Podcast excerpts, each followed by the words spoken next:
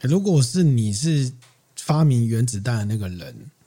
那当你要发明原子弹，你知道会造成二十二万人死亡的时候，你会选择要把它制造出来吗？如果已经知道结果，我不会。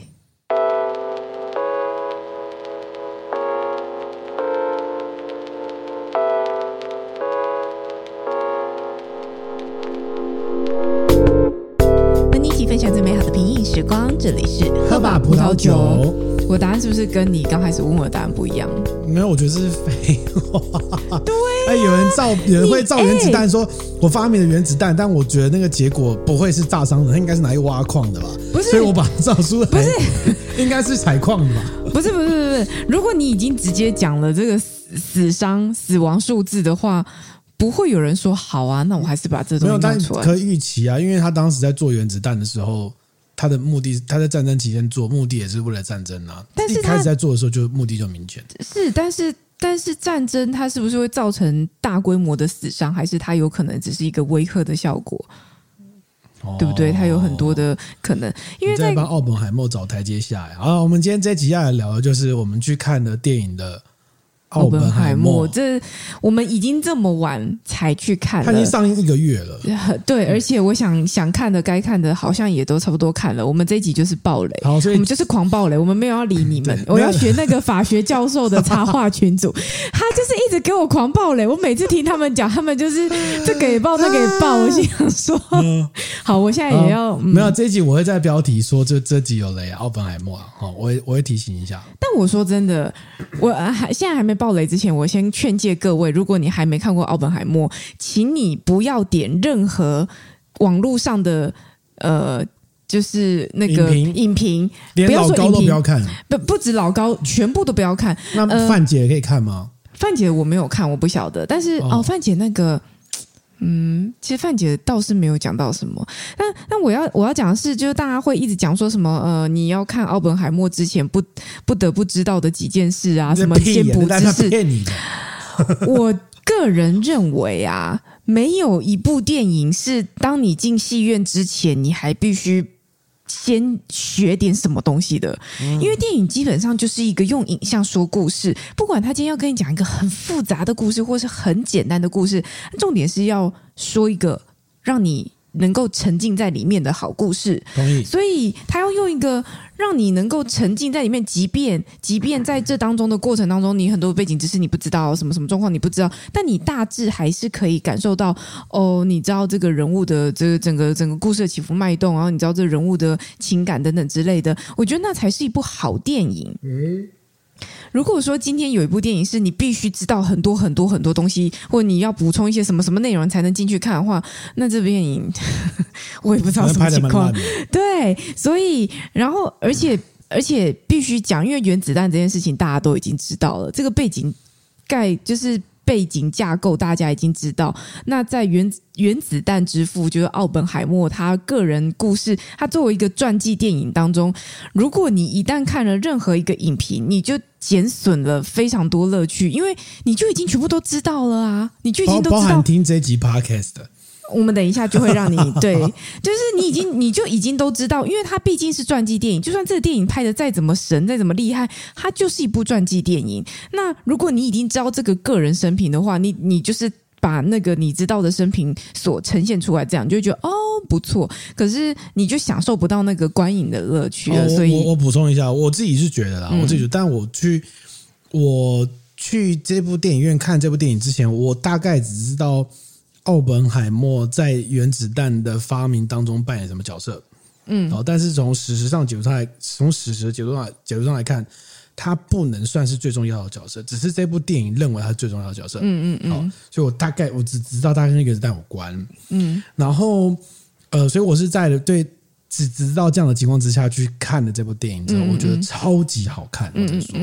然后再回过头来看你刚刚提到的那些什么那些电影教我的事，各种深度解析。哎、包我含没，有，我没有，包含老我高，没有点哦，我都没有点是谁，没是有，你我最讲爱的，点啊，是你、对啊，我最是爱你讲点。的包，含老高，我们去看。我们去看完的那一天的晚上，老高正好当天上了那刚个上奥本那部电影，对。然后老高的切入点就说什么，你最好看完我的解析之后再去再去看。看，我告诉你，他在放 屁！哈我跟你讲，你看完之后，你看完所有的解析，包含老高之后，你再去看电影的话，会让你对电影的观影体验大幅下降。即便是一个你可能已经知道的历史人物，对对，这是我们诚而心的且建议。对啊，而所以且如它果你听到这边，你还你有打算去看《奥本海默》的话，我建议你先按暂停 键，你决定第二天看完之后再回来听我们这一集。而且那如果你已经看完的嗯话，欢迎你继续收听我们接下来的讨论。对，呃对，而且我觉得，就是他电影里面有一些设计的桥段很，就是他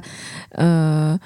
对他有刻意要营造一些桥段，一个一些故事的转折，但是嗯所有的影评跟你必须先知道的这件事情，巴拉巴拉之类的这些。都是在摧毁这件事情。对他们都已经先讲完了，所以我想说，你们怎么可以讲这个东西？你们也没说你们要暴雷，他们也没说他们要暴雷，他们不认为那是暴雷。哦可是我觉得那就算暴雷，因为他对可能跟你讲说，我现在跟你讲诸葛亮的一生这件事情不算暴雷，因为诸葛亮这件事情大家都已经对知道对对，他会这样认为，但事实上那电影还是有一些桥段设计的嘛，就是。对，除非你，嗯除非你已经对这个人生平了若指掌，不然的话，你带着一个陌生的状态下，半陌生的状态下进去看，我觉得是最好的啦。好，好，开始六分钟。好，我们接下来开始要进入那爆个水雷区暴了， 雷，暴啊所以雷，暴去不停，原子弹不区。用不用再遮遮掩掩了，呃三位一一，体的试爆区 嗯，OK 先 OK，开始曝 光。 ，OK OK OK，好了，我们去看了这一部，我们那天晚上去，呃，其实这部电影，我其实去看的电影只有一个原因啊，就是因为它是诺兰拍的。真的基，本上我后来对了一下说，我们其实诺兰粉嘞、对啊，而且喝吧葡萄酒从二零二零年开始到现在，每一部我诺们兰，有讲过诺兰的电影，我们有天冷的时候有故意把声音用倒转的方式哎呦做呦开呦场，呦对呦不对？对耶，所以我们其实讲过很多诺兰的对电耶，影，真的。对对对对对对。那《星际效应》你也很常讲啊，行迹效应，我有很常讲吗？你我有常到很常你也讲。会常常提到我这会部电提影到。哦，行迹效应就是我的菜啊！我对真的是去电影院看了两次，第一次看完看不够，然后还第二次跑去看 IMAX，然后痛哭流涕在电影院这样。 所以，我所以真的是痛哭流涕。然后我每次无感跟身边的人讲，身边的人都无感。我上次跟就是某个朋友一起去爬山，然后讲这个事情，他说他他怎么听到快睡着之类，他听 不好意思，一定是我分享的 太差，好不好？好对，，这个关于星际效应的部分，我们下一次再做一部影片跟大家分享。没有办法，有点太难。 OK，好，就这全因是是诺兰粉啊。我曾经讲过嘛，只有两个导演的电影我一定会去电影院看，一个是诺兰，一个是伍迪·艾伦，然后这样我一定会去电影院看。嗯讲的好像其他都不进影院看一样，我不喜欢看什么《复仇者联盟》啊，什复么仇者联盟，什么另外一个联盟叫什你么？说 DC 或是漫漫威我完全不看，因为我觉得那个对我大来说爽片，完全就是超无聊，不知道为什么，完全一点兴趣都没有。哦你要得罪好多人哦，随便你 OK，我就是诺，无所谓嗯兰，诺兰来听我的节目。OK，好， 就是去看诺兰电影的人，也可能会去看 DC，也 可能会去看应该不会，漫威。应该不会人家诺兰都已经拍了蝙蝠侠，没有，哎他，蝙蝠侠是不一样的概念。对，好，不管，好好好然后去看，然后呃，我们那天晚上是很临时说要去看，， 对平然后日晚间，然后去看的时候觉得很可怕的是，这个电影标示的片长是三小时，对但是我跟你说，看完的时候你完全不觉得那么长，对，也就是说，其实它很精彩。很精彩。很那你要精彩跟大家解释一下这部电影在讲什么吗？好，主要就是在在当时，我觉得这背景大家是不是应该都知道？显示我也很不想讲。好啦，啊就我二讲我次讲我讲二次世界大战的那时候，他们战争进入一个后期的状状态嘛。那当时美国就在评估说，是不是要研发这个核子武器？我这样讲有错吗？没错，就是他们在嗯研究说是要怎么样做核子武器。那主要是因为德国德有国一个研究，先发现说原来我们用中子去撞击一个原子核，它会分裂，嗯它这个分裂有可能变成一个大幅的杀伤力武器。就是它就会一直连续、一直分裂、一直分裂，对对然后撞来撞去、对撞来对对对撞去这样子。哎、然后我你知道当我对时这个很有概念呢、我哦，你因知道为你什么？吗？因为我从小我的楼上的邻居啊，就是我这我跟楼楼上上我邻居我有楼什么上关系我楼上我以前小时候住的地方的楼上的邻居，嗯那个邻居的爸爸是在台电工作，嗯然后台电当时出了一套这个原子的漫画，哦就是在用漫画的方式跟你讲原子是什么东西。哦，然后它就很小小本，然后十本的，然后我看完之后留下非常深刻的印象。为什么？因为它里面的主角是电子，哦，它哦，它是拟人化，它其实就是对一个主角是个电子宝宝工作细胞的概念、对欸。对对对，不不，哦但主角是个电子宝宝，但没有 OK 没有跟我想那么可爱。它电就是一个圆圆蓝色的东西，有 手哦有脚有眼 OK，OK，睛，想然后跟你讲话，然后他去解释了核能发电的原理。所以我现在的很多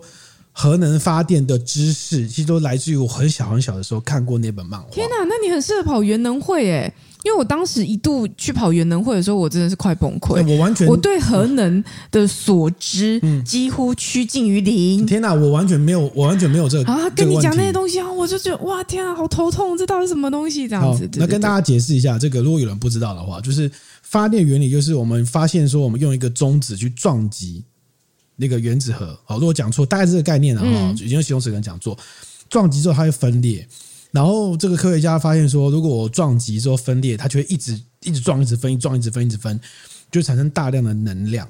那这个原理就是原子弹的原理，也是核能发电的原理。嗯，只是后来呢，我们在想说，那你这个一直分裂的话，我要怎么控制它不要一直分裂嘛？对所以我们就要发明一种东西，就是一个一个棒子，那个棒子插到这个燃料棒里面之后，它就会吸收这些应该是中子吧，嗯，把它吸进去，它就不会让它继续再撞了，嗯，所以就会让它冷却下来。哦这就是这个就这是是核能电厂的发电原嗯理。嗯那核能电厂它外面也会有很厚的那个水泥墙去阻挡这个辐射外泄嘛，嗯，是概念上是这样子。好，那如果你反过来做，就变成原子弹。嗯，那当时德国先发现了说，我们用原来这样撞会分裂，嗯，会有连锁反应。嗯嗯嗯，然后当时的爱因斯坦知道这个对消息之后，他就说，因为爱因斯坦研究量子力学的嘛，他就说，哎，他就跟一个其他学者写信给罗斯福总统说，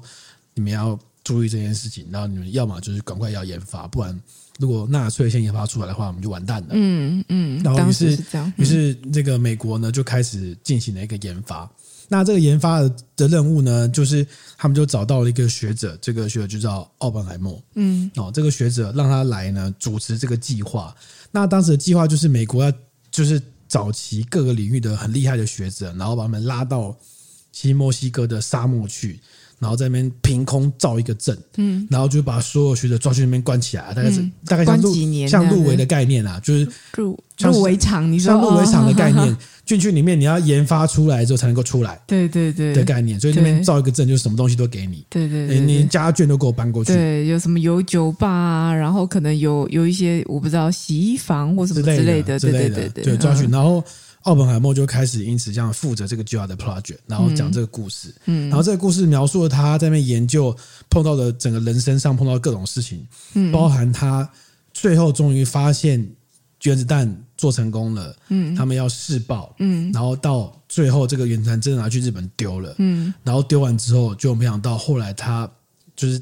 美国打赢了，嗯但是他反而受到美国国内的一些政敌的批评，认为他说他是不是苏联的间谍嗯等等一连串的故事。嗯，大概没长这错个样，子没错，没错。嗯，那整个电影，你觉得哪个部分你觉得印象比较深刻吗？我几个印象蛮深刻，因为他一开始在讲奥本海默，其实他有用一个很有趣的桥段去描述他。他说他是一个理论理论型的学者，就他的理论非常强，但他供啊，不要走，我这就对不会，但做他实很验啊不会了做实验，对，所以他一开始就做实验。他在实验室做实验的时候，曾经就被嘲笑。那时候他是在剑桥嘛，那剑桥念书要被嘲笑啊，就是实验室都实验都做得很烂啊，被老师跟同学们嘲笑、跟排挤之类嗯的，所以才描述了那一个桥段是说什么，他一度想要把那个他应该是氰化钾嘛，就是把那个柯南很常见的那一款毒药，然后注射到苹果里面要给老师吃之类的。就后来事实上看到，好像他的确历史上有发生类似的事情嘛，竟就是然搞到大家都知道，因为他一这度样可能因脱掉此说会不是他自己知道就而已嘛。呃，是不是他剥掉的我不知道，当然就是的确有发生类似的状况，这样子就差一点害害到人家。好，就是那那个老师就是他的老师，但是就是就是嘛一直呛他来干嘛之类的嘛。波尔在戏里面是波尔，但事实上好像不是哦这位、这位那个科学家然。后就是当时在念书的时候，有一个老师跟他好相处的不好啦，对对对对对对，然后总之不管，反正他就在描述说，他刚开始也是会研究这些就是外太空的东西啊，哦，那个那个星体的状态啊。其实很多人都认为他如果研究下去，例如说黑洞啊等等之类，他有可能就朝这个方向去获得诺贝尔奖嘛。好，那不管，那但是他他用他用了比较抑郁的色调去描述了那个刚开始奥本海默在那个学生时期的那个压抑的状况，然后后来转换。转换到别的学校之后，还有这状况渐渐好，然后一直到他开始任教之后，从一开始有一幕是这样，我不知道你有没有印象，因为他教的东西可能是因为太冷僻、太艰涩嘛，所以他一开始他课堂只有一个学生，哦，你有印象吗？就一开门的时候，候，然后那个学生还以为他走错教室，就说：“呃，这是那个什么什么教室吗？”然后学生转头就要走，研究生转头就要走，奥本海默就把他留下来留，到留下来说，呃然后他要跟你讲说什么什么东西这样子。然后他一开始讲之后，滔滔不绝讲，他的课堂就从一个变两个，变五个，变十个，学生越来越多，然后大家对他投投了投注了非常敬仰跟就是。就是很很很崇拜他的眼光这样子，你可以看得出来，他从人物塑造里面呃，奥本海默是具有呃魅力跟特色的人。嗯然后在这边的时候，我印象很深刻，他这边的配乐用了大量的弦乐，然后它会有一种反复回旋向上音乐的都感记觉得。起来，因为我对音乐比较敏感啊，而且你知道这次合作的这个这个他的那个音乐，过去过去大家如果比较熟悉诺兰都知道，他很喜欢跟那个汉斯季默合作嘛。嗯嗯然后他跟汉斯季默合作一直一直到很久了，像那个《星际效应》，我是从《星际效应》开始知道的啊、因为当时那个音乐让我哭得稀里哗啦，所以我回去翻哦，音乐是谁做这样子。那后来到《天能》的时候，就就换了一个音乐家，换人算算对。那这负责做监做音乐的这一位，他其实是呃做黑豹的那一个音乐家，所以就很厉害的音乐家这样子。那我觉得他那个做法也是音乐很不强。很不抢戏，就是不明显，但你会感受到，你会受到音乐的带动这样子哦。好，所以我描述到他那一段是，他不断在跟学生讲课的时候，因为学生会围绕着他周围，有一点马蹄形、半圆形的围着他，那他会不断的跟，就是由左到右这样子，身体会转动，跟学生们在讲，然四后音面乐台的概念，对，有点这种概念。然后音乐是不断盘旋向上的，很磅礴的弦乐，你会感受到它非常的神采飞扬，嗯，神采飞扬。然后那个，我我我觉得很有趣，就是你看到奥本海默他在这个戏里面的角色里面。我常常会这样觉得，就是你，你有没有觉得他意下很开？就是会对，就是他的、他的身体是完全是敞哦开刚才的，好细哦可是到他那个就是呃，那算是什么听证会的时候，就是那个秘密听证会，就是他后来因为政敌的关系，然后开始被迫害的时做得候，很拘谨他做的很拘谨，然后他整个人是萎靡的。我觉得那个状态你会很明显的感受到那个差异，然后音乐也是，然后色调也是，然后包含在那时候他们后很末端，因为这整个他就诺兰很常见的，他把那个。时间轴打乱，所以你会过去跟现在交错嘛？对，这部这部最厉害的就是它大概同时进行了三三个还是对四对个对，对对对，时大概间三轴三个时间轴，三个时间轴哦对对，对而这时间轴是全部交错的。最厉害的是，你会以为这样的减法你可能会看不懂，但事实上你看得懂。对。然后我还我还没 还没讲完，所以没有，我所以在拉慢你的速度的。哦 哦，时间是嗯没有，我怕我怕有听众加速两倍的时候，发现这个东西变四倍， 太快。OK，好，反正时间是交错的。那在后面那一比较后面的故事，故事应该说比较后面的时间轴的那一 part，在讲到说他们要投。原子弹的时候，就是两个原子弹，一个是小男孩，一个是胖子嗯嘛，两颗。然后他们在讨论说到底要投哪里的时候，呃，当时背景音乐是一个非常不协调的音节，就是它 OK 会带有很忐忑、很不安，然后你会感受到那个奥本海默整个人的情绪，他是很，他是很迷茫，他是很很，就是他带有一个很，他当时就已经觉得不太对劲了。其实，当他做出来那个原子弹之后，就是他第一次试爆三位一体试爆成功之后，他其实就开始有一点点不安或不确定这样子。然后我觉得，哦，那个对对比他先前那个状态，然后再加上音乐整个氛围的渲染非常的呃渲染非常的好这样子。哦，那我一开始印象比较深刻的是这个电影从一开始描述他开始求学，到他变成学者，开始后来进入这个他们叫曼哈顿计划，就是研究原子弹这个计划的负责人的时候，在这个这个阶段前面，电影的节奏有大量的对白，但诺兰剪得非常快，嗯，超级快就是超的，级快，就是你很容易，你这个对白很精炼又剪得很快，所以你其实是要稍微看一下，但是你就算没有看懂交代的细节没有关系，对你大概慢慢就会理解对他们对在干对嘛。对对对。那第一个这个东西我觉得非常冒险，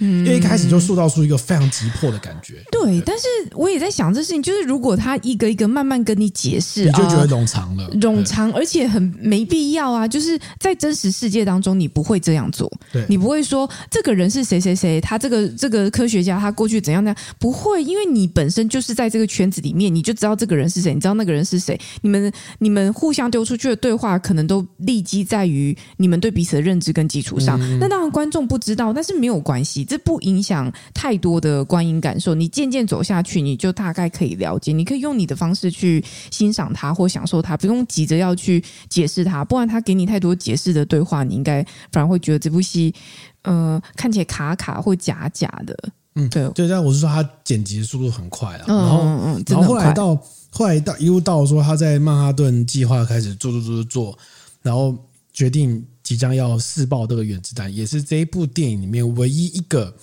原子弹爆炸的场景的时候，对，我觉得那一幕让我觉得非常紧张，这是我很罕见的一个情况，是因为。嗯你看，我们现在在给你讲说二次大战、原子弹丢丢丢丢丢，blah blah blah，看各种纪录片，你大概就知道说哦，就很很很很血腥、很残忍。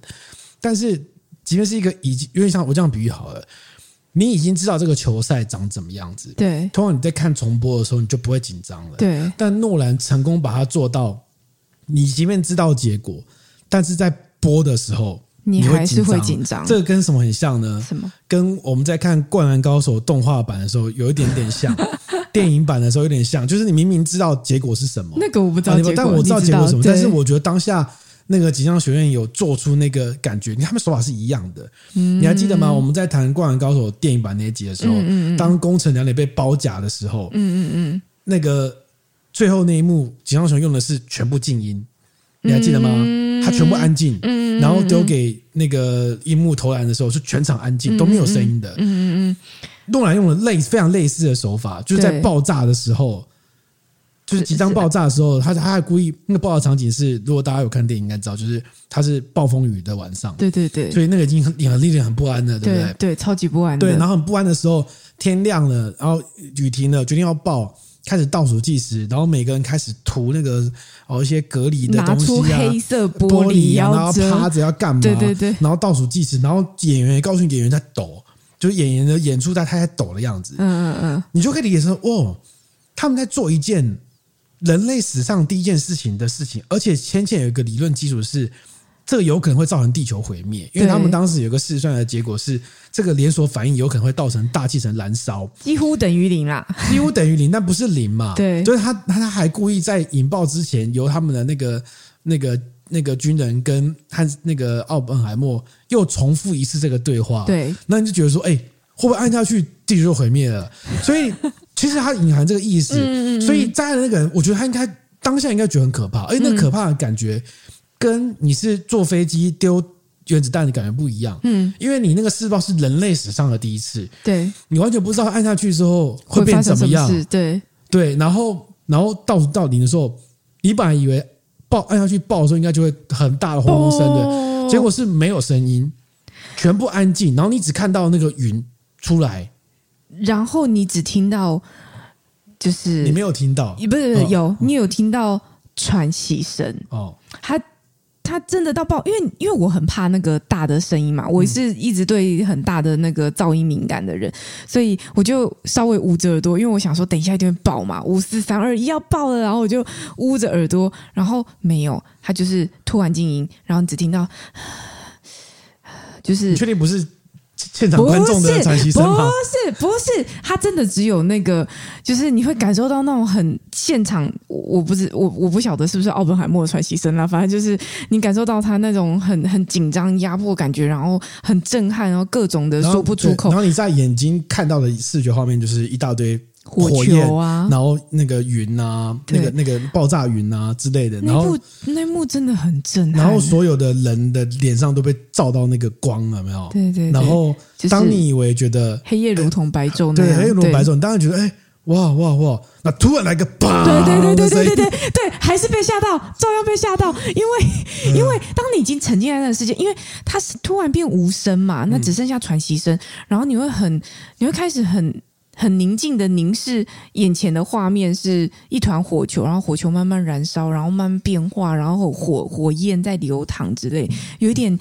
诡谲的美感。你开始沉浸在那个世界的时候，它突然嘣，那也是在那个电影院那种超大声的梆这样子，然后两声，对嗯因为它震波的关系嘛，所以就两下。然后我就想说，可恶，我还是被吓到了。但是你就很真的哦，可以理解，因为那个速度太快了，所以你先看到光，你再看到声音，可能好像对可以理解那种概 对，念。当然时间差不会差这么久，但是它营造了那样的氛对围，。然后他有把他的那个演奥本海默那个演员，他有把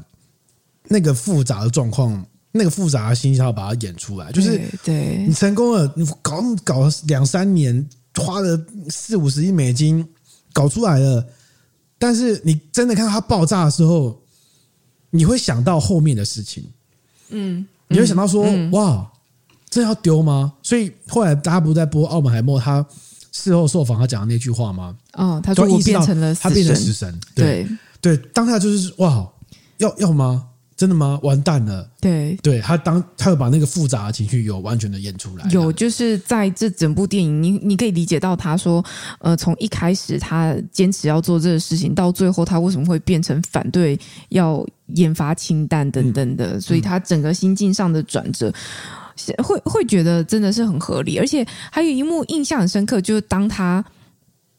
研发出原子弹之后，哦，上《时代》杂志啊，嗯哦，因为那个年代就开始流行上《时代》杂志，哦，封面人物原子弹之也父，然不后过就是六五呃七八十年前的事情，其实没有我不知道很时远代杂志有多久这样。好，然后开始受到那个好，然后原子弹投了之后，日本投降，然后他开始好像有一点变成民族英雄的感觉，有一点啦哦。不是那他是世界名人的感觉，对世界名人那呃，他到一个应该算是一个大学讲堂嘛，就是一个活动的现场去要去演讲，然后当他要走出来的时候。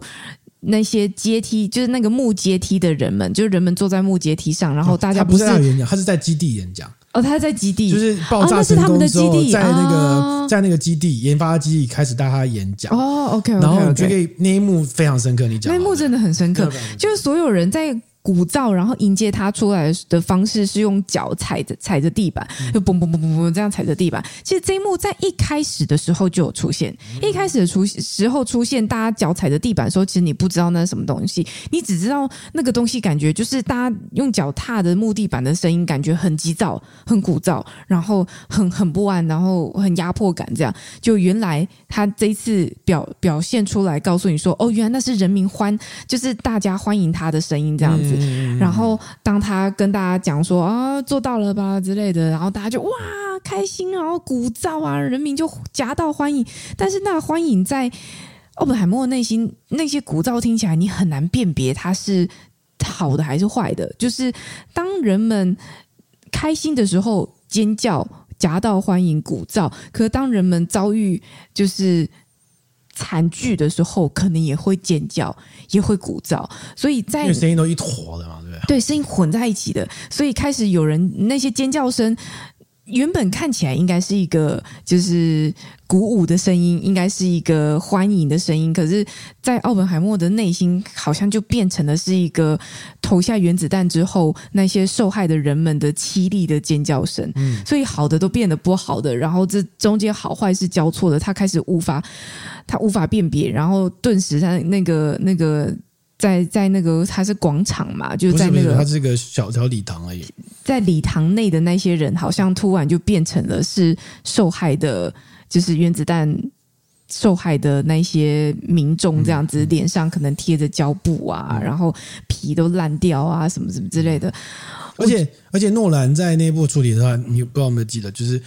他要凸显这个那个奥本海默的那个内心的冲突感，对可是他很走上去的时候，他对着群众在讲话。对然后镜头是拍着他在对群众讲话的画面对，但他背后是在震动，对对对对，他背后在震动，你就觉得很像是爆炸的震动感啊爆炸很像很像快爆炸的那种感觉，对对对就是对你会觉得它背后的板子好像快要爆开，不不不不不不不不不，然后对应着前面的人鼓噪，后面的鼓噪，你你真的那个感受非常深刻，就是这完全不是言语可以描述，你一定要到现场去感受一下。你看那影片，你完全可以感受到奥本海默他内心的那个压迫感，超级压迫，你就会觉得他背后的墙好像快要爆炸了这样子。嗯然后他还撑着在那边讲，然后开始各种幻影啊等等的，就是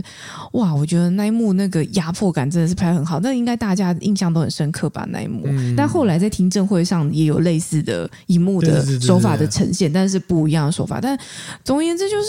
他把。就是作为一个人物传记，我觉得人物传记是这样，人物传记就是如果你拍的好，他就是不会错。然后这个人可能生平本他的他的生平故事本身就很有趣，那看起来就是至少是基本分以上。嗯，但是你要他拍到很独特、很有特色的人物传记，然后怎么样，其实也蛮困难的，也蛮困难的。但但诺兰的做法，嗯，我觉得他把人物传记拉到了一个嗯我想不到的样子。嗯嗯，没错，我想不到哦我我对觉得很棒。那我另外一个印象比较深刻的东西，就是电影的一个寓意，就是它电影的后半段就要处理的是，就是爆炸之后，然后它有一些政敌，嗯，嗯然后那个嗯政敌就是觉得，就是他是刁难奥本海默，觉得他是对苏联的间谍，嗯所以挖一些陷阱给他跳。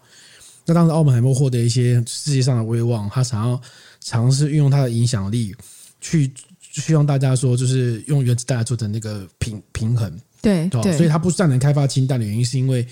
如果大家都有原子弹，那大家都不敢动，觉得和平；对但如果有人开发比原子弹更强的武器，那完蛋了，就就是是平衡会打破。就是所以他也在鼓吹，所以他反对氢对弹。对，但当时美国就认为说，更没有，我们就要做氢弹，我们要比苏联更屌什么之类的问题，嗯所以就政敌又开始抹黑他之类的问题，然后让他受到一些屈辱之类的。然后直到最后，那个政敌因为他就太机车，所以他也政敌也中箭落马这样子。然后政敌就在大抱怨的点，这点是说，他抱当时怨奥本海默，嗯对他抱怨奥本海默、说，他跟奥本海默结下梁子的原因是因为有一次他在邀请奥本海默去当一个学术机构的领导人的时候，奥本海默很鸡，他就明明就给他条件最好，然后奥本海默说：“嗯、我我会考虑，我会考虑，就很鸡这样子。”然后他就带着奥本海默去碰到爱因斯坦，嗯，然后他跟爱奥本海默在跟爱因斯坦在湖边讲了一些话之后，爱因斯坦就离开了。但他看到他那个政敌的时候是不理他的，所以那个政敌就觉得奥本海默一定是跟爱因斯坦讲了什么，嗯，让他们讨厌我，嗯之类的问题。然后反，所以他就是正迪在描述这一段话的对，时然后候所以，他就觉得奥本海默就是王八蛋，我就要弄死你的感嗯觉。但是最电影的最后解答了他们到底在讲什他么？们到底在讲什么，他们在讲的一件事情是跟他一点关系都没有的事情，跟那正迪毫无关系。，对，然后电影收在这个地方，我觉得电影收在这个地方很有意思，因为我觉得他最后在处理的东西就是人跟人的讨厌，常常是因为非常无聊的理由，就是你根本就不知道发生什么事情，这边口叽口口口口口叽叽说说，你就觉得一直在讲我坏话，然后因此结下了非常常年的怨恨，就只是因为当年一个非常无聊，你甚至没有办法查证，你也没有查证的一个无聊的东西，对，然后你就记仇一辈子。对，然后你收在一个跟原子弹有关的电影结尾，这不就是告诉我们，我们的会发射原子弹去炸对方？如果未来的话，可能就是因为这个很无聊的误解。就是振宇哥跟我讲这这个呃，我们看完整部电影的时候，振宇哥立刻就跟我讲他这个想法，他说他觉得这个结尾就是有这样的寓意。我就想说，这真的不是蓝色窗帘嘛？就是没有什么超意的问题嘛。蓝色窗帘什么意思？蓝色窗帘就是在讲超意啊，就是我们在学传播理论，不是很常在讲文本已死嘛？嗯就是当你创作一个文本之后，大家就可以去解释。那蓝色窗窗帘就是一个理论，它就是在讲到哦，就是很多人去解释各种文本，它会有所谓超意的问题，嗯就跟你讲说这部分作者想要表达的就是这样这样那样那样，然后其实作者根本没有，他没是有作者已死，不是文本已死。作啊，者对已对死对对对，是作者已死。对，然后他就会跟你讲说，哦，这边作者想要表达就是这样这样那样那样，然后但事实上其实作者根本没有想那么多，或者是他根本不是这个意思，但大家就会有很多超意的情形啊。哦也不算超意啊，但就是是因为作者已经死了，我所我以觉得没有，所以就对当做我讲的是对的。对对对对，这这这，反正这这这些都是理论上面的讲法嘛。但我觉得很有很有可能，而且呃，这是一个很好的想法啦。我觉得那包含是他最后他们到底在讲什么东西呢？他们就是在讲呃。当时当时他们在算那个算式，在算说哦、原子弹子会不会让大气层燃烧？对哦对，会不会让大气层燃烧？所谓让大气层燃烧，其实就是你觉得整个地球要灭亡嘛，世界毁灭对不对？那当时这个奥本海默他拿那个算式去问爱因斯坦的时候，爱因斯坦没有给这个解答嘛？他说这、这个不是他要解决的问题，等等之类的。然后但爱因斯坦有回他一个问题，就是说，大概就是说，反正你要小心，你弄完之后，人家把你抛弃，类似像这种概念。说就说美国嘛，对他对啊，对啊，就是他们就闷就闷了一下，美国就是这样对奥本海默，就是就是你人家需要你的时候把你请过来，不需要你的时候就是就是嗯搞把你不好把你丢掉。对，啊，就把你丢掉什么之类的，里面就贬低了美国一下这样子。嗯然后奥本海默最后他就悠悠的讲，他就说他觉得。呃，反正虽然当年那算是最后就证明是错的嘛，就是最后大气层没有被燃烧，但是他觉得其实他还是做到了这样的状态，嗯，就是他暗喻的就是，即便那个原子弹做出来了，没有造造成大气层的燃烧，但最后其实他还是达到了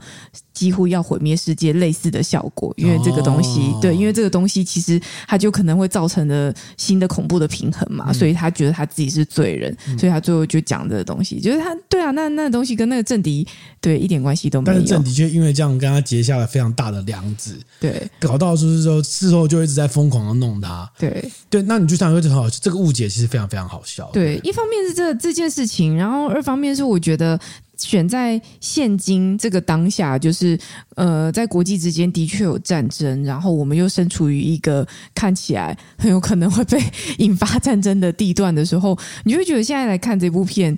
特别特别的有寓意跟有深意嗯啊，它也是在提醒着世人，提醒着大家说，就是核武器的可怕的地方，嗯我觉得啦，嗯我觉得，所以，所以我们要尽可能的不要真的让那个大气层被毁灭。 哦，这个不是我们能够控制的，因为我们没有核武器，只有核武器是对岸的，我们 没有。对，然后还有另外一个很有趣的点就是，他们当时就是后来那个原子弹丢了嘛，然后就胜利干嘛之类的，然后然后美国总统就那个时候是杜鲁门，嗯，然后就是杜鲁门嘛，杜鲁门， 你说哪美一？国美国总统，嗯，美国总统是杜鲁门，我我不确定。杜鲁哼门，然后嗯就接见奥本海默，嗯，然后奥本海默就跟他讲他的忧心啊，他说之类的哦，讲一讲一堆，哦哦哦 OK，然后美国总统他说就有什么问题吗？然后奥本海默说啊，丢过去就是死很多人呢、之类的。然后总没有，他就说，奥呃，奥本海默他跟他讲说，我觉得我的双手沾满了沾满了血鲜血。就总统回答说是我决定要丢的，总统还从身上抽出一个白手帕给他，就是示意，就是让你说擦嗯擦啊手对啊，对然啊，后插手说是我决定要丢的，你只是负责设计而已。对，然后奥本海默出去之后，那个诺兰的设计是这样，就是在奥本海默要关上门的那一刻，听到里面的总统讲说，叫这个爱哭鬼以后不要再来了。嗯嗯对，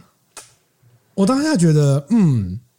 这个就是政治人物跟科学家会很不同，而且这个政治人物，你虽然说他这样讲很鸡没有错，对，但是你也凸显的是他愿意负责任。因为这个责任是我下的，干你屁事！你在那边跟我讲说，哦我手都是鲜血，说我对丢，我决定要丢的。对我我我坦白说，我那时候感受到的时候，呃，对美国总统这样讲很急，没错，但其实他讲的也没错啊、有错他。扛责，他负责、啊，对就是他负责，对啊，就是坦白说，今天今天在广岛跟长崎发生的这些事情，你最终最终也不会也不应该叫奥本海默负责，因为他只是个呃，他甚至也不算发明，他就是一个计划的负责人。重要推手。他是重要推手，但是真正要做那个决定要丢下去的，也真的也不是他。但是他，啊但是他，但你又可以理解说，他身为一个重要推手的角色，他亲手打造了这样的一个，如果我们说那是怪物好了，我亲手打造这样的一个怪物，最后被拿来去毁灭这么多人的生命，我一定非常非常的自责，而没有办法。我没有办法缓解这件事嗯情，我一定也会觉得说，对对，我觉得我双手沾满鲜血。可是，在美国总统的心中，他觉得你算什么？这是决定是我下的，这个责任是扛在我干你身上屁。事！对，所以我你觉少得，在那边跟我哭哭个屁、啊！我我觉得都有道理，我觉得都有道理，应该可以理解。嗯，就是对，可以理解。嗯，所以，如果是你是再回到我们一开始回到那个问题，如果你是奥本海默，你真的不觉得这个东西跟你有关吗？我不会觉得这个东西跟但我我无关呢、对啊因为很你很难觉得这个东西跟你无关。应该这样讲，就是呃，在刚看完电影的时候，振宇哥问我说：“如果你是奥本海默，你会你会研发这个原子弹吗？我说，我觉得我会啊，因为你作为一个科学家，你在你你一定期望你可以呃创造出或者是对，就是可以引领人类世界有更多的进步。那我觉得你创造了一个新的东西，那就是一种科学的进步。你怎么样让它的反应不断不断的变化下去，然后以至于创造出一个这么大的爆炸？这样，这是一个科学上的里程碑跟进步。我它应该还是可以这样讲嘛？对哦，但是。但是，但是作为，但是如果你问我说，那如果会死这么多人，要不要放？呃，要不要做？那当然就没有办法做下去啦。就是当你面临到这种生命交关的问题的时候，所以我觉得这两件事情，它当它当然很难分割，但是它毕竟还是不一样的。就是我可以做到这样的技术，但我要不要？我要不要让它付诸实行，那又是另外一件事情了。如果当初它就可以停在那边，甚至他们曾经想过嘛，就说什么呃，他们要找找没有人的地方来做一个小小的引爆，然后请日本的人过来看嘛。嗯就是当时其实好像一度有这个提案说，那想要借此威吓日本，就不要继续再战争下去了。但事实上怎么很可能可惜啊。你可能有很多的考量，我们不知道，因你为想想看，如果我们现在跟对岸在作战，然后打到一半说：“哎，习近平，你妈来看一下我们研发的新核武，就他有可能过来吗？正常人应该都不会过来吧？对我对？不知道啊，就是战异想争的天开战争的沟通上面有时候很难讲啊。但是现在都用直播了，开 YouTube 就好 了。嗯对，现在用直播就好。但是如果当时当时真的，因为当时也有科学家就发起请愿联署，说不要去投放原子弹嘛。嗯那如果当时真的成功了，没有做这件事情，会不会现在世界就变得不一样了？嗯，可能被对纳粹研发成功这样之类的吧。啊，他不们过不是好用重水就哦这叫不过重水对，吧？不没过有我办法。我觉得有一件事情，这个奥本豪可以考虑一下。虽然他怎样现在当时对他都走了，穿越怎么时空样？跟他讲，哼，你当时也不应该做两颗，不应该做两颗，对，你当时不应该做两颗，为什么因？为他一开始一颗是用釉，一颗是用布，嗯所以他最后丢下去原子弹就是这两颗。嗯，其实没有必要丢两颗，可是应该就是美国希望做两颗吧？但是你可以尝试让第二颗做失败，这是我觉得他可以做出的选择。可是事实上，它不是第二颗更难做吗？没有，他同时做完两颗，因为他去提炼那个釉跟布的原料，他不是有两个那个。我知道，我知道，对啊我知道。我觉得如果当时他觉得会试爆成功的情况之下，他不应该做两颗。嗯，可是因为那两颗的结构其实是不一样的啊、不一我样啊知道小男孩，对一个是对小男孩，第二个是胖子对吧？但事实上，胖子它是圆的，整个我包在里面，我所以更难我知做道，嘛如。果他有一颗已经制爆成功嘛，他一开始用釉嘛，嗯，我觉得他不应该做两颗啦，因为因为你当然这是事后诸葛。嗯，现在大家对美国当时的讨论是认为说，当时纳粹已经投降，当时对他一开始原子弹看起锁来定是对是对德国，是但是他做到一半，德国已经输了，是，然后日本看起来快要输了，嗯对然后所以当时大家在讨论的点说是美国是不是故意去炸的，因为你对明明就对知道你要对赢的嘛，对，一然直后有这个说法。然后再来就是在电影当中讨论的点是，军方一开始说我们要丢两颗，第一颗是要展现出我们可以炸你，第二颗是要告诉你说，如果你不投降，我就会继续炸你的威力。第二颗显然没有必要，因为你只要炸一颗，基本上他就会怕了。所以如果是奥本海默，他当时在试爆的时候，他发现这个问题，但我不知道时间有多长，我不知道那都已经做完了，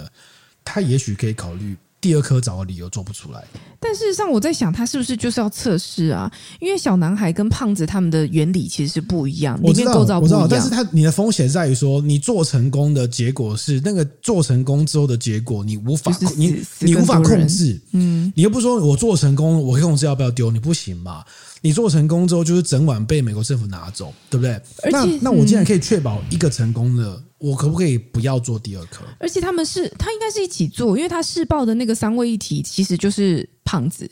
就是圆的那一颗，因为那一颗的结构上面比较复杂，他会担心失败，所以才试爆。那小男孩基本上是会成功的，那就是他可能要想进去， 我觉得可能比较好啦。千金难买早知就道是吧，你自己要留一手嘛，这个就像我们在没跑有新啦，闻的时说候，到底就是美国，你干嘛没事给人家放两颗不呢？不是，这我举个例子，但我们这个类比差很多啦。我们打跑新闻的时候，有时候碰到一些重要的事情，你知道这个出去杀伤力可能会很大。那但是它确实符合新闻性要做，嗯，那你去好，我报出去给公司要做报道，但是有些东西你知道会有流弹，会杀到不必要的人的时候，你就要留一手啊。你不能说我是记者，我做完了通知交给公司，让公司去威吓对方，公司才不会管你嘞，公司就出手了啊、对不对？也许他可以考虑留一手，但是当时他没有留啦，嗯，他没有留一手，对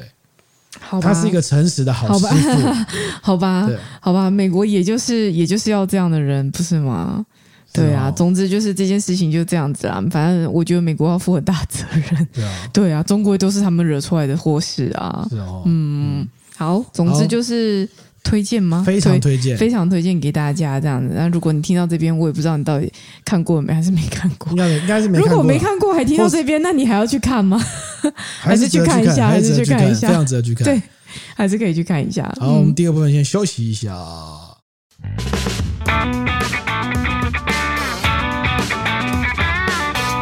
好久没有听到中间这个了，真的没对。好那你今天要讲什么？好。我们刚刚讲到奥本海默嘛，对然后我就想到说，那葡萄酒界有没有什么类似奥本海默这样的改变历史的人物呢？啊，应该很多吧。其实你过去也讲蛮多的，很多，但是很什么多，改变意大利小镇啊，嗯改对对变对什么对，什哦么因。为葡萄酒会被拿来史书记载，都是这样的人嘛。哦但我今天要讲的这个人，他真的是改变了我们过去讲很多人物，比如说像东培运用啊，嗯跟改变香槟啊，或某某人改变某个产区的历史。我们今天要讲的这个人，他是改变了所有葡萄酒界所的人有物。所有葡萄你酒现在喝到的每一口葡萄酒都有他的贡献。有这么夸张？哎，要跟奥本海有这默种比人肩的人，当然要认真挑有一这种下啊。人？谁？对啊谁？这个人呢，叫做 Amy Beno，也嗯就是这本书我们看到现在这本书的作者哦 Amy Beno，他还在吗？他已经过世了。而嗯重点是他跟奥本海默是同时代的人。哦，是哦，奥本海默是一九零四年出生的嗯， ，Amy Pano 是一九一二年出生的，哦所以，他们是同时代的人。小他一点，但他比奥本海默活得更久。奥本海默六十几岁就挂了，一九六七年就过世了。对啊， Amy Pano 到二零零四年才走了。哦， Amy Pano 为什么很重要呢？哈，这个很厉害的点是，他是法国人，嗯哦，然后他的他目前被大家封了称号叫现代酿酒学之父。哦，也就是说，现在所有的葡萄酒的样子的功法都来自于他当时的研发跟大力推广，嗯，非常重要。来跟大家聊一下他的故事。Amy 好 Beno 好，这个人是波尔多人长大，然后小时候呢，他家里并不是非常的富裕，这样子，嗯然后有点穷，嗯所以他很小的时候就没在念书了，嗯可以理解吗？因为赚不了钱嘛，嗯就是没怎么让念书，所以那时候十五岁他就出来打工。那一开始打工的时候，他是在一家葡萄酒酒商当学徒，你看合理有吗商当因学为波尔徒，多的最多就是做葡萄酒，哦，你知就道吗随便撞撞见都是葡当萄地酒，的产业啊，嗯然后开始要开始学酒跟评鉴的这个问题，这样子，嗯，那通常就会一帆风顺啊，对不对？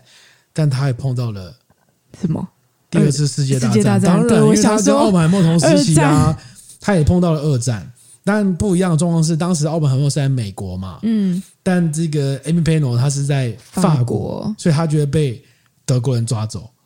合理吧？因为法国当时打输啊，投降啊，啊，所以他也被抓去德国集中营啊啊，但没有记载说他当时在德国发生了什么事，他有被抓去集中营有有有有哦，有，哇只，是不知道不知道被发生什么事，只是到最后后来二战结束之后，他也被放出来了，然后嗯一九一九一九四四年被放出来，然后三十多岁，嗯三十五岁之后，后来他又回到波尔多大学去念书，后来嗯，拿到了博士学位，然后当教授这样子，哦，是哦，好像很合理嘛，看起来一帆风顺嘛，对哈，但其实没有一帆风顺。怎么样？他就开始研究，发现说啊，当时的波尔多，但是一九五零年代的波尔多啊，哦，其实没有现在这么好喝。哦，酒吗？对，嗯为什么呢？因为当时的波尔多葡萄酒都存在酸度很尖锐，但酒体又很薄。的问题嗯然后当但当时的波尔多人不觉得这是什么问题，他反而跟你讲说：“我跟你讲，我们酒就是要做成这个样子，特色，然后要放很久，你才能够喝，那才叫好喝的酒。”嗯当时的观念是这个样子。但这个 Amy p e n i o n 他去研究发现说，没有没有没有，你这个问题其实并不是来自于要做很久的问题，你这个原地问题来自于一个原因，就是你的葡萄成熟度不够，嗯而且你没有认真挑过，嗯，你就是这个全部混在一起全吗，部混在一起，而且你不重视葡萄的熟度。好、那你可以理解当时的波尔多人为什么会觉得葡萄酒要做那么酸呢？除了是因为葡萄健康度不够之外，是因为酸才能够防腐。哦，那为什么做成腐？为什么要为什么要防防腐呢腐？，嗯原因就是因为它有酒窖不够干净，嗯，它在酿造的过程中并不够干净，所以它是一环扣着一环的。那这个那个 Amy Panel 呢，他就说呢，OK，你你们要用那种高酸去做防腐剂，这个其实味道不好喝。那不好喝的话，其实他们就是花了很多时间说服大家说，你们应该要更重视葡萄的健康度。所以第一件事情，他就鼓吹大家说，你们的采收日期要再晚一点采收，再给它多一点时间，让它多一点时间成熟，再晚两个礼拜，好、哦，让它更成熟，果香会更棒，单宁会更柔柔顺之类的问题。那总红就会跟他讲啊，说没有啊，那你这样做出来酒不够酸啊，怎么办？嗯他会跟你讲说，你不够酸的问题是因为你酒窖不够干净，嗯，所以第二件事情是要怎么样？请你们重视酒窖的卫生，你要打扫什么什么之类的。好，那你要打扫完之后，你就会发现另外一个问题，就是这些酒庄很喜欢用旧的橡木桶，那旧的橡木桶就会怎么样？就会容易藏污纳垢，因为你用过很多次嘛。嗯，所以你只要酒窖弄得干净，你的橡木桶也要换成新的，哦哦换成新的。哦，嗯换成新的。那你酒窖弄干净之后呢？哈，然后后来他是推广，去一开始先推广推广推广，是说啊，鼓励大家在成熟的时候才能采收，呃要晚一点，再再晚一点采收。嗯哦但我们现在已经暖化方面变得不一样了啊，专、采收。然后他去说服那些农民说，你采收下来的葡萄不不够成熟，你要把它丢掉。哦，丢掉，对农民来说是个反直觉的做法，是对，我们要求产量嘛，对吧？嗯，那所以后来呢，才会变成是不够熟的葡萄才会出现，二军，没错。好，所以第一个它的贡献会在这个地方。嗯然后后来他就一家一家酒庄去说服，但是很多人反对他，因为你明显这葡萄酒业是一个非常传统的产业。然后就一家一家去说服说服，然后他也开始发现有一些酒庄开始接受他的东西，然后开始呢，哎，当然也有一些批评，但后来发现说，哎，采用你的做法的酒庄做出来的酒，口感更细腻，嗯，果香更浓郁，哎、而且蛮年轻就可以喝的，哎、慢慢开始有一些人就是说，哦，好像找你不错哦，哦，可以哦，可以哦，哦，嗯，是说他原本在波尔多大学任教的时候，就是在教葡萄葡萄酒，葡萄酒，对，他是做葡萄酒、哦所以他学也是学，葡学萄酒也是学葡这萄学个，葡萄酒，对，哦，所以酿他造才，酿造的部分，哦，所以他才会就是钻研这部分，然后也提供给农民做一个协助，这样对子，对对，对但是要说服大家是很困难的，不然大家觉得说，哎、拜托，种是我在种，你们学者理论派，嗯，跟奥本海默一样，嗯，只会讲呃不会只会讲不做，会做。OK，然后再来就是说，他说服他们要去控制这个酒窖的安这个干净程度，干净程度要把它弄得很干净。那弄得很干净，除了用新的橡木桶去培养葡萄酒之外，但现在很多很多酒庄都用新的橡木桶哦，哦，是吗？除了布根地之外，多数酒庄都是以、像以波尔多为首，都是以新的橡木桶作为他们很重要的一个培养橡木桶的培养葡萄酒的方式。嗯，那再来要碰到第二个问题，就是说，那用用橡木桶呢，能不能够控制那个发酵的温度？嗯，过去的葡萄酒的酿酒方式是没有办法控制的，因为它就是传统嘛，就是在木桶里面发酵，没办法控制。哦，他直接在橡木桶里面发酵以这样子，嗯前就是牧草，没办法消。那这个那个 Amy Panel 呢，他就鼓励大家说，你们要更精确的控制这个发酵的温度，嗯，你不要让它温度太高，你才能够做出更细致的酒。那怎么样不要让温度太高呢？他就鼓励大家用不锈钢发酵槽开始推广。嗯，啊，一些东，因为不锈钢发酵槽呢，不锈钢发酵槽它的外面可以有一一层水可以流动，所以哦，它是两层的，哦哦所以你可以透过比较凉的水经过那个酒槽来控制它的温度。嗯但传统的木头做不到嘛，嗯嗯哦，对，所以他就鼓励大家去去做这个问题，因为不管当不不然，当他以前在用那个木槽在做发酵的时候呢，因为你控制不了那个温度，有时候酿坏它就过头了，嗯，变醋或干嘛，或是杂菌或干嘛之类的问题都会有。嗯，而且不锈钢感不锈钢草感觉也是比较好清理吧，对也比比较较好好清理维护啊，没不然你错木头整天就是发霉了。没错，就是你只要稍微没弄好就那对个啊，对。对啊，那如果控制好温度呢，你就会发现一件事情，就是、嗯第一件事情就是说，我刚刚不是说他鼓励大家去做葡萄的熟度管理嘛，对然后用好的葡萄，烂的就不要拿进来酿了嘛，对不对？那如果你有好的温度控管的话，你就可以把葡萄依照你的树林种植地段成熟度来分开采收，用不同的温度来发酵。嗯，你就可以再做出你的葡萄的复杂程度。嗯，这个也是现在葡萄酿酒学里面很主流的一个观念嗯哦。哈、比如说像我们一般有人会到布根地，布根地就是黑皮诺，告诉你这个酒要标黑皮诺，但是事实上没那么简单。这个酒庄并不是所有黑皮诺拿来做一种酿造方式就结束了。嗯，事实上，这个葡萄园，他们葡萄农会用不同葡萄园的那个黑皮诺黑皮诺嗯来做分开采收、分开酿造，不同的黑皮诺再去调整他要的这个样子版本，因为一样的嗯黑皮诺种在不同的地方，可能会稍微有点味道上的差异。嗯，哦，虽然最后告诉你都是用黑皮诺，所以你的意思是说，他可能会用呃第一排、第五排、对第十三排，的黑皮诺，然后的黑皮诺，那然后再分别，搞不好还要分别发酵这样子我哦当嘛。然要分别发酵啊。哦，所以他还要第一排发酵，跟第五排发酵，跟第十三排发酵，发酵完之后，然后我比例再用什么一比四四比几之类，然后再去混的，是的好，是复的，杂，是复的杂的要死。是的，是的，像布根地都是这样的做法。好，然后再来就是你你酒你会控制温度，你酒窖变干净了之后呢，你就会发现一件事情：当时的人不知道什么叫苹果酸乳酸转化，嗯，他们只觉得说，哎、为什么有东西已经发酵完还在做第二次，然后怪怪的。当时人觉得是一种瑕疵。嗯，苹果酸乳酸转化啊，就是跟大家解释一下，我们的听众可能有些人不是那么懂葡萄酒，就是葡萄酒领域里面呢，做酒精发酵完之后呢，它会进行一个苹果酸乳酸发酵，或是苹果酸乳酸转化。这个概念就是呢，因为苹果酸是个比较尖锐的酸，那它透过乳酸菌自然落菌的乳酸菌吃了苹果酸之后，它会排出乳酸。乳酸就是在牛奶里面常见的酸，这个酸是比较温和的酸，会降低你的葡萄酒的酸度，让你的葡萄酒变得柔顺好喝。在红酒里面是一定会做的程序，在白酒里面是一个选项，不一定会做。好那怎么做呢？怎么做？就是你要让它自然落菌，有乳酸菌进去里面，所以你要控制它的温嗯温度，度嗯不能太高。好，那如果你采用的 Amy p a n o 的做法，你会控制温度的话，你是不是就会得到一个可以控制的苹果酸乳酸转化？嗯，也就是 Amy p a n o 呢，它用这个方式去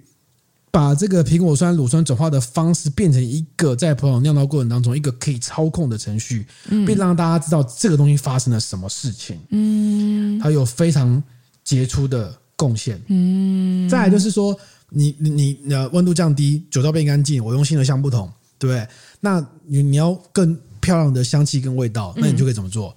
低温的发酵，相对低温的发酵，你可以多一点浸制皮的时间。听到这边，你有没有觉得这些东西就是我们现在朋友教科书里面告诉你都的会都会 standard？这样的。他告诉你的 standard 这样做，酒就要干净，你可以用不锈钢糖发酵，你可以用低温浸制浸泡，你的葡萄酒要重视熟度管理，就是现在的 standard，而且是每一个酒庄的 standard，几乎是每个酒庄 standard 哦，包括你现在喝的每一瓶酒。a m p a n o 后来他通过这个方式不停的宣扬他的理念，他在非常多的酒庄里面去宣扬他的理念，嗯，全世界各地都有他就是宣扬过或帮忙过的痕迹，包括你现在喝的这一支叫 Shadow Gisco，哦，他也有去帮忙过嗯，哦，做出这样的版本这样子，所以你说他是不是相当于这个这个葡萄酒界之的父吗？奥葡萄酒界的奥奥本本海海默默嗯改变历史？但即便啊，你先说一下啊，你有所以，所以，所以是这样子，呃，是他先推广在就是波尔多，然后让波尔多就是塑造了这样的风格之后，嗯然后又往外渐渐扩散，还是他都直接哦，波尔多这边推完，我开始跑去布根地推，我开始跑去哪里推啊，他有去世界各地，西班牙到处他都有去，到处推广。到处推广，到处推广，到处哦这个推广人。根本就是个传教士啊！是的，，他是个传教士。然后再来啊，呃，那我们再讲一个有趣的东西好了，嗯就即便他这个这么东西呢，他生涯中有一个很有名的事件，嗯，在一九八零年代的时候，当时他已经 M 朋友已经相当有名了，嗯，哦，然后有一次呢，他一个朋友啊，在葡萄酒界的一个朋友就说，他是刚好在法国电视台担任主持人，他会想说，哎、那我们来办个活动啊，然后请这个 Amy 朋友很红嘛，那个是嘛，来节目的现场盲饮嗯，哦，哦，盲饮在法国盲饮，然后盲饮呢，然后就挑了一支很厉害的酒给他喝，对然后他喝看要他猜什么。对，然后当时 Amy Pano 说，嗯，盲饮就是，嗯嗯，就是说专家嘛，他应该很厉害啊。看是是就他就说，嗯，这个酒呢，嗯有些木头味，可能质量不是很好，嗯嗯，可能不是什么好酒吧，之类的嗯在讲这样的话，嗯，然后就揭晓发现是 Shadow Oblivion 一九七零，哦，一九七零，它那是一当九时八零年喝的，哦，所以它是大概那十年，哦，OK，那听起来很正常啊很，正常。对啊，所以大家都舆论哗然说：“哦，朋友大师就喝不出来 Shadow Oblivion 哎、嗯，哦，但 Oblivion 当时也没有因为这样子的名气不好啊，没有吧。哦，OK，相反哦的相反的， ，Oblivion 是波尔多酒庄里面第一家采用不锈钢发酵槽的酒庄，嘿在一，九六一年的时候他们就开始用了。所以所嗯以所以我他们这个酒庄反而是，你也可以说是响应那个那个 Amy Panel 的做法的酒庄之一。所以这个 Amy Panel 他到底会不会盲饮啦？会不会？我必须说 啊，在葡萄酒界名人里面有非常多人在盲饮的地方翻车，包含 Robert Parker 也翻过车，甚至包含酒庄庄主也翻过车哦。那个 Shadow l a f i 的庄主曾经盲饮一款波尔多终极酒庄，然后误认为是他们家的酒，哦，所以盲饮我本来觉就得很容易翻车。我觉得大好家不好真的不要这样再搞死大家对了，啊就是就就算了，没有关系。好，讲到这个呢，就要提到这个 Amy Panel 的另外一个重要的贡献。嗯，Amy Panel 他在他在他在职业生涯中发表了三四百篇跟朋友相关的论文跟文章，嗯，是非常勇于表达的哈。其中有两本书呢，是他生涯中非常重要的两本书。对，第一本叫做呃、叫做《Consignation et Travail du Vin》，就是它指的是叫做如何了解跟制作葡萄酒。嗯，第二本叫做《La Gote du Vin》，就是葡萄酒的风味。就是现在我们桌上现在这桌上本的这本是王鹏老师翻译的中译本啊、哦 这两本书在葡萄酒界相当于圣经的地位哦，哦，都是葡萄多葡萄酒学院的教科书。瘦瘦然后我必须说啊，哈，他当时在葡萄酒界里面写这个《葡萄酒的风味》这本书的原因啊，是他认为说，他其实是在教育酿酒师的 taste 的嗯因为你在酿酒的过程当中，你做了什么事情，你应该要喝得出来。嗯所以他在这本书里面传授了非常多的知识，比如说温度的温度的跟风味的影响，不同的香气可能来自于酿造的过程当中是来自于哪一个部分、哪一个步骤产生的味道，然后你应该怎么去正常的品鉴这本书。那另外这本书呢，还有一个很重要的观念就是平衡。它强调了什么平衡呢？就是葡萄酒里面的元素酸、甜甜跟跟涩要取得一个平衡，是一杯好酒里面最重要的指标。有没有嗯，觉得非常的熟悉？就是你在教的东西啊，没。错，就是我哦，其你实就也、是从这边取不经不来不不，就的有非常多人是所谓的这个这个 Amy Panel 的信徒呢，来自于这现代评语学的风范，都会依循这样的观念。但我觉得这样观念也蛮好的啊。这个 tricky 一点是讲说，我不需要盲饮这款酒到底是什么酒，但我会告诉你酸甜涩风味来说，它是不是好的酒，嗯，很合理吧？你对，不但需要是知道为什么我要盲饮它是什么 shadow 的，没你有不需要啊。哦我只对要啦知道，不对管它是什么酒，它有没有符合这个评鉴规范就好了。可是他刚刚说不好哎、欸搞不好真的，他说会不利用搞不好真的不好、啊。他说会不会搞不好真的不好。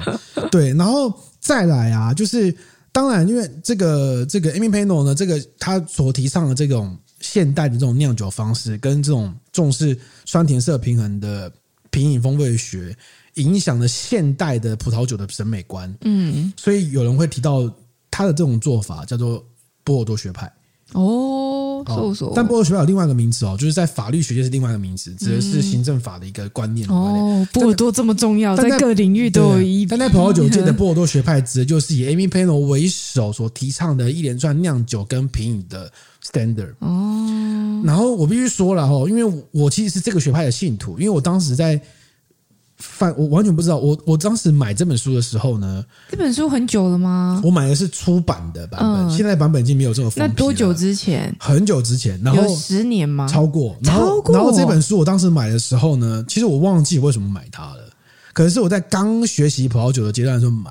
然后这本书其实是葡萄酒的教科书，很贵吧？呃，忘记是葡萄酒教科书。然后其实它不是很好懂，虽然王蒙老师已经翻译的非常流畅，但是它仍然说还是一个非常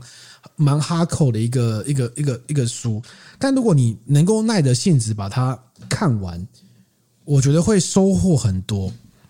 而且这个甚至影响到我啊，后来学了这个理论之后呢，我非常不能够适应 WSET 的理论，因为哦 WSET 的评鉴标准里面并不包含平衡的问题。它只会告诉你说，请你判断这个酒的酸度是呃 medium、medium plus 或者 high，然后它的甜味是 dry，然后它的单宁是 medium 或干嘛干嘛。然后呢，然后它没有平衡啊，因为你你最后可能得出的结果是哦，这个酒是呃酸度是 medium，呃单宁是 medium plus，然后它的甘甜度是 dry，然后最后你结果是平衡，为什么？为什么？你你会觉得超奇怪的，你一个是 medium plus，一个 medium，一个是 dry，、最嗯后你觉得它是平衡，所以在 WSET，即便是到 Label Four 的拼音表里面，不存在平衡。而且甚至我会觉得他在前面所拆解说哦，丹宁是丝滑柔顺，丹宁的强度、香气的强度，跟你到最后你在 highlight 给他的，因为他会希望你那个整体的品质，你要给他一个嗯，哦是特优还是什么之类的，嗯这种、嗯，下一个我觉得评跟语前面是有点脱节。嗯，这个脱节会发生在什么地方呢？譬如说，我们刚刚讲究平衡是酸甜色的平衡。，对假设有一款酒是弱酸、弱对，甜、全部都弱很涩，弱这样子然。后你最后结果是哦 medium minus、medium minus minus，那最后你觉得它特优，你不觉得很怪吗？嗯，所以那他 WSC 这样子评分标准会导向于说，我什么都很强，对，强酸、强甜、强单宁，但是不可能强甜啊强风。你在你在一般的红酒的评鉴里面，大部分都是 dry 的嘛。这这，所以对你我不所以知道所以这个给你 dry 给的，你残糖，或者是不不不不不不反正就是看起来很奇怪。对对对，在在红酒领域里面，多数酒都是拽嗯的，所以你要衡量它的所谓它那个甜润感，其实来自是酒精，酒精对或是其他的风味的味道，最后形成一个平衡感，对不对？在 WSET 的评鉴里面，我看不出来它在一格一格评鉴里面会引导你得出这个结论。嗯，它反而像你一个，它鼓励你跳跃，就是说哦，你不管怎么样，反正你你因为你先得出结论是它是好喝的酒，所以你要回过头来去填写这个答案，要是相对偏好的答案。所以我在学 WSET 的时候，我非常不能够适应，我觉得非常奇怪。嗯，我觉得他在他在他虽然尝试解构一款酒，让你方便你操作，对对，但是他他对于解构完之后的组装是不告诉你怎么组装，甚至他没有标准的，所以大家都在瞎子摸象，说哦，呃，可乘可放，大家都会写一个非常模糊的答案。我其实他，我其实觉得他只要不要有最后的一个评语就好了，就是你可以去解构，啊你可以去解构说，我觉得它它的酸、它的甜、它的涩、它的酒精浓度、它的单宁、它的，我可以解构它的每一个元素，但最后你不要下一个结论就好了。不可能，因为因为品酒师的核心概念是你要告诉大家这款酒好不好喝，你要你不是机器。那如果是这样子，它一定还少了些什么，以至于你最后评出来的结果没有办法跟它前面的元素去做搭配啊。它少了 Amy Panel 的理论基础。它明确是，我跟你我跟你讲个，我再再讲个概念好了。好我在 WSET 上课的时候啊，我们那堂课的老师是这样做的，就是、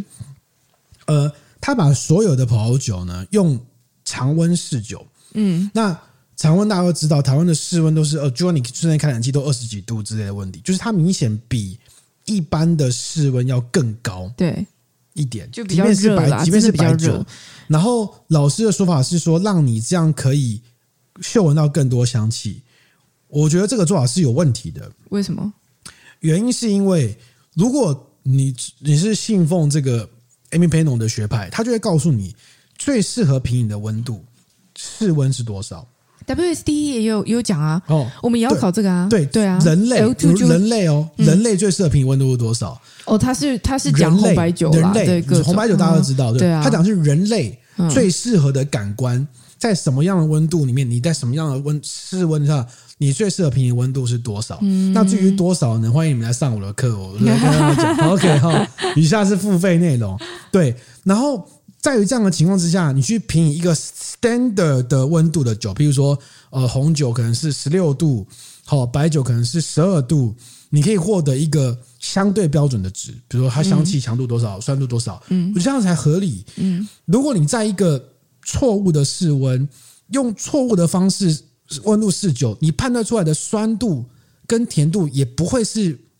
标准的答案。那就要看考试的时候他用什么温度试酒啊。那就更奇怪啦。那那如果那他那考不试也不是不室温，那就那就不不不不不，你这样很奇怪的是，你这样会变成是你一款酒会在不同的温度做出不同的答案，而哪一个答案才是正确的？你这样不好像不就疯了吗？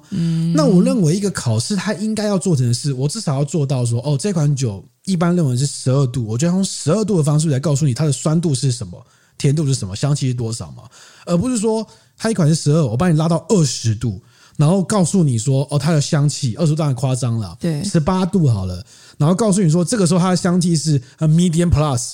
不对，完全不嗯对。你就算这时候这时候喝出来它的酸甜值或干嘛，它都不会是它的原厂设定，也不可能是平衡。就算是平衡，那很更怪。我我可以理解你的意思，但的确有时候在呃，像我对品饮的的经验上面来说，我觉得相对一定比较少。我就会觉得有时候我会让温度回温一点，我的确品它的香气会比较容易啊。对，但你不应该把那个视为是一个标准的状态啦，特别啊就是在考我试不会的时候，对，我不会把酒的温度弄到一个二十五度，然后我闻到很多香气，我觉得这是一个正常的，嗯不把它会加啊。温，把它做那个哦， 对啊，那个如果你要它闻到，你要闻到很多香气，那你就干脆去变喝咖啡就好了。或我者早是上喝觉清得，酒一样，对，就是它加热，它的温度一定是会更散发出来，它的 ppm 会更浓度更高嘛。可是我们的确就是要喝它的平衡。那我当然还是会期望它在一个正常的标准值的状态之下。但如果我今天只是要特别特别把它香气挑出来，但我有一点困难的时候，我觉得这是可能是一个讨价博的方式啊哦。但是你要把它香气挑出来，你相对牺牲的是它其他风味值嘛。对对对对而对对，一个专业的品酒师，他必须要知道我这样做的意义是什么。是。那特别是我在应付考试的时候，我不能这样做，这样做没有意义，因为我在考试的时候，我不能跟老师说，老师，请你帮我教到二十二 度，然后我要我想喝要的先时闻候一，下它的香对，气我，要喝的时候，请你帮我降温到十 六度，不可能嘛？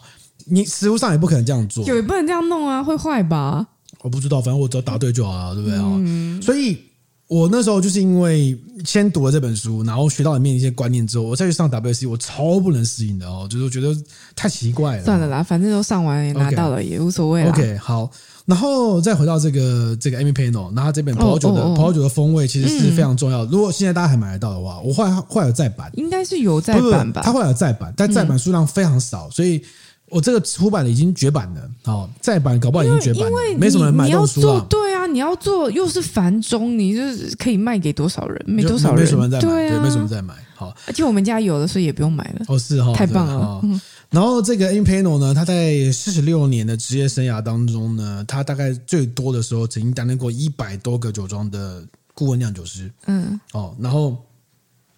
退休了之后，他还在意大利啊、希腊啊、墨西哥等酒庄啊，就是四处去帮人家咨询啊，就是干嘛干嘛。然后他有一个，他当然会有很多学生，他其中有一个很有名的学生叫 Mike Holon，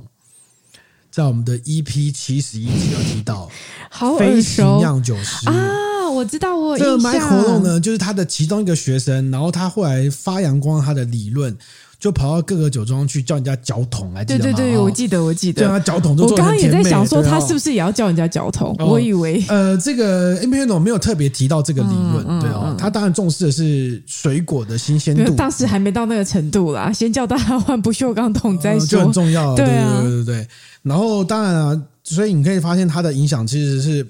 不管是风味，或是呃，不管是葡萄酒品饮的技术，嗯或是在酿造的技术，特别是它成功的连接到说，我们在品饮的这个阶段，它不是只有品饮，你必须还要知道这个品饮是来自于它的源头